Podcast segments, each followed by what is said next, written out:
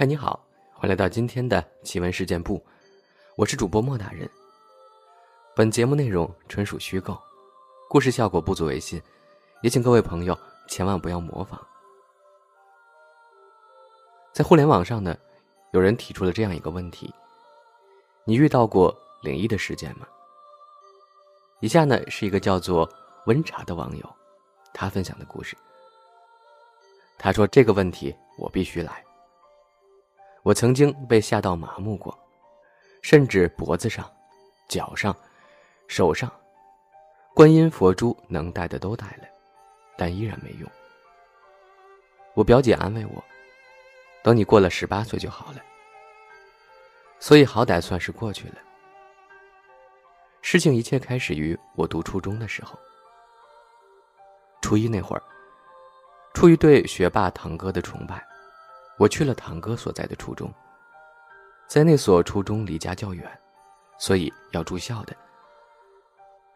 有天晚上，大家伙还在准备洗漱，我便听到楼上有人急匆匆跑下来，疯狂的敲宿管阿姨的门，还边哭边敲。我住的寝室是挨着楼梯道的。因此能够听到他跑下楼的声音，而且宿管阿姨就住在我们寝室的对面。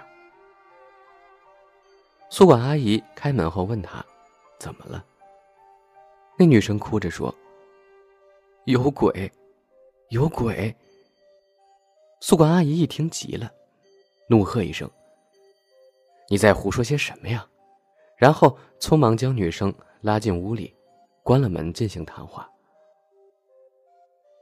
那女生的情绪不太稳定，说话的声音很大，因此即便关了门，我也能断断续续的听到些内容。大概是她上厕所，明明将厕所门锁了，但不知为何，门就慢慢开了。而且当她抬头时，发现厕所的天花板上正悬挂着一把刀。后来宿管阿姨还亲自跟着女生上楼去检查过。没有发现刀，这事儿也就这么过去了。我也没放在心上，但当天晚上，我就自己遇上了。那个时候还流行复读机，我妈为了让我学英语，也给我买了一台，而我用来听歌了。平时我是把闹钟的电池卸了，装在复读机上的。当天晚上我都睡着了。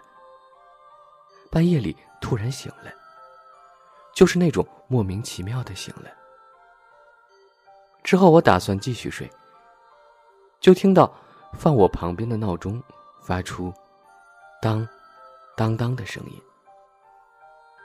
我没多想，以为是指针走动发出的声音。我脑中一个机灵，突然想起我把闹钟的电池都卸了，它不可能发出任何声音啊。想到这个，我全身都僵硬了，不敢动，也不敢转头去看闹钟。慢慢的，在安静的寝室里，我发现那个声音很有节奏，一下一下，间隔很有规律，而且那声音很像很长的指甲在闹钟表面敲。我当时就在想。会不会是跟我睡在同一侧上铺的妹子在故意吓我？本来都松了口气，但是我又马上想起，那个妹子去下铺挨着交好的一个室友一块睡了，因此，此刻上铺就只有我一个人。我吓得冷汗都出来了。在僵持了半个小时之后，我鼓起勇气，慢慢的转头。是真的很慢，因为感觉整个肌肉都僵硬了。在我看向闹钟时，那声音停了，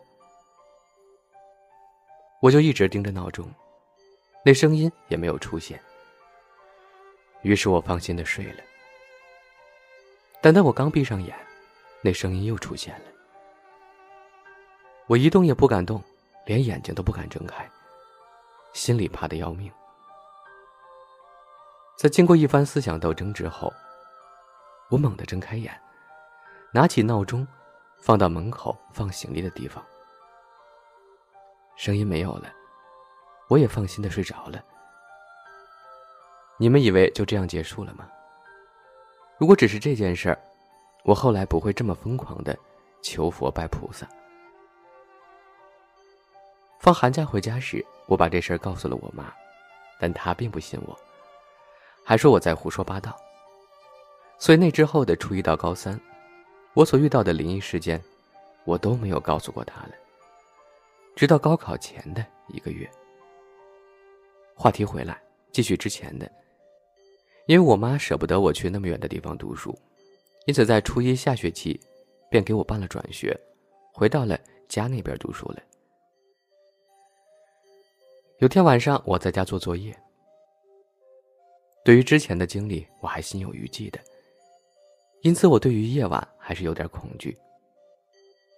但那天晚上。我妈他们在厨房打牌，厨房就正对着我的窗，所以我还是比较放心的，没有关窗帘，安心的做作业。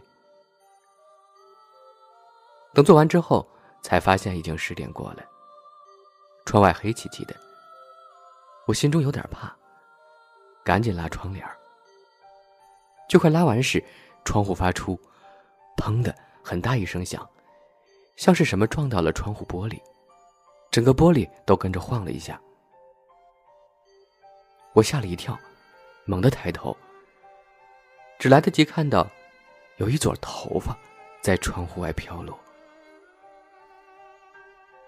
我当时没反应过来是什么，赶快拉了窗帘就上床了。之后我开始大肆的买一些佛珠、观音像挂脖子上、戴手上，还觉得不够，脚上、书包上。只要能放的，我都放了。而且之后断断续续，我总能听到声音，比如我靠在床头看书。我的床是那种床头可以打开，里面能放东西那种。每晚都能听到床头柜里有什么东西在敲。刚开始很害怕，慢慢的也就麻木了。每当听到，就默默的戴上耳机，边听歌边学习。初二的一次晚自习，下课的时候，隔壁班有个女生在阳台突然就哭了，任谁劝都没用。老师问她怎么了，她也不说，就一直哭。她的同学说是这女生下午吃饭回来就一直呆呆的，然后就莫名其妙的哭起来了。当时不明白怎么回事趁着下课我就找朋友玩了。我喜欢躲猫猫。当时我们的教室在四楼，我躲到三楼楼道旁的办公室门外，等着我朋友来找我。等着等着，我听到办公室里传来脚步声。我感到很奇怪，这么晚了，办公室里的老师都走完了，谁会在里面？于是我往窗户那儿凑了凑，往窗户里面看去，黑漆漆的。什么也看不到，但是却依稀听到脚步声走来走去，像是穿着那种大头皮鞋，而且越走越近。我当时一慌，就跑上楼去了。后来我跟我好朋友 A 谈起这事儿，A 突然说：“你知道那个女孩为什么哭吗？”我说不知道。A 说那天下午。是他和那个女生一起去吃饭的。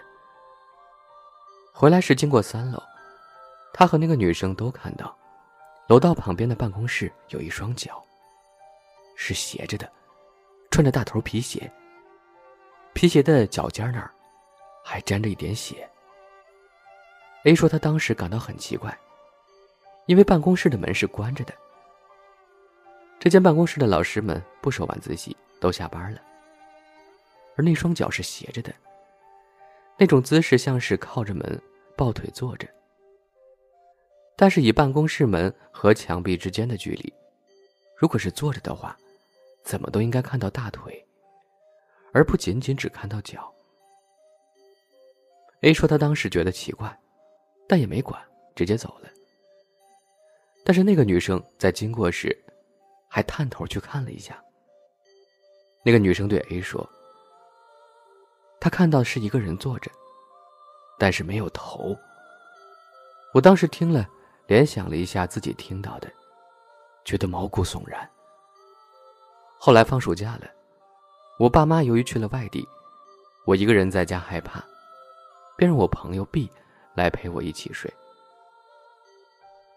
B 知道我遇到过那些事儿的，因此在来我家之前，还专程买了一条红绳，拴了个死结，戴在我手上。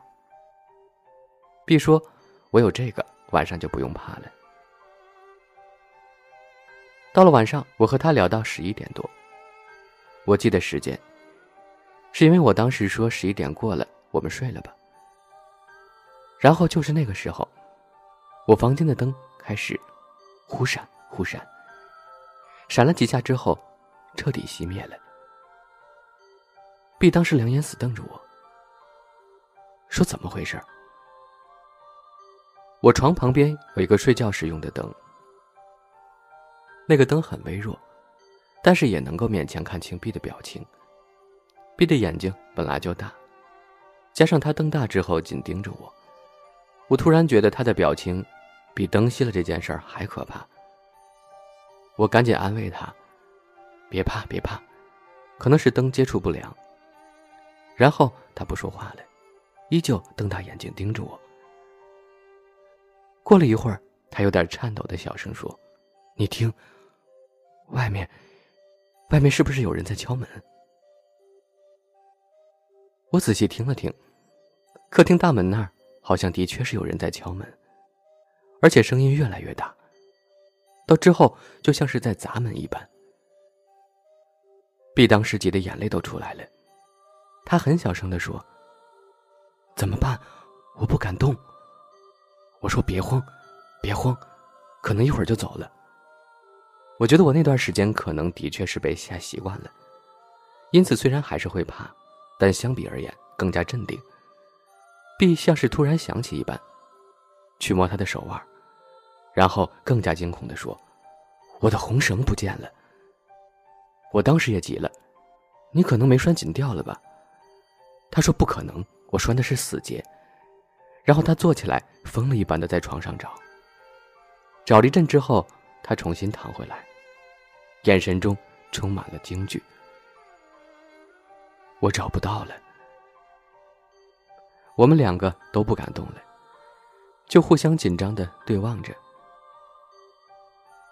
过了一阵儿，大门的敲门声停了，我和 B 不敢松懈，仍旧保持着高度的紧张状态。突然，B 焦急的说：“好像……”好像是在敲我们房间的门。我没有回答他，也不敢回答了，因为当时我房间的门的确像是在被谁砸一样。我房间门是木头做的，因此还能感觉到整个门在大力作用下都在晃动。不知过了多久，那声音没了。又过了一会儿，灯开始一闪一闪，最终亮了。是的，它又恢复了正常，亮了。那一晚，我没有再关灯了，开着灯睡的。第二天，B 再回去的时候说：“我以后都不会来你家过夜了。”我很抱歉的，把他送走了。那之后，我算过得平静，只是做梦经常梦到同一个人，或者拿刀要砍我。或者背对着我说：“你终于来了。”我那时常常开始怀疑前世今生。好了，今天的故事呢就分享到这儿了。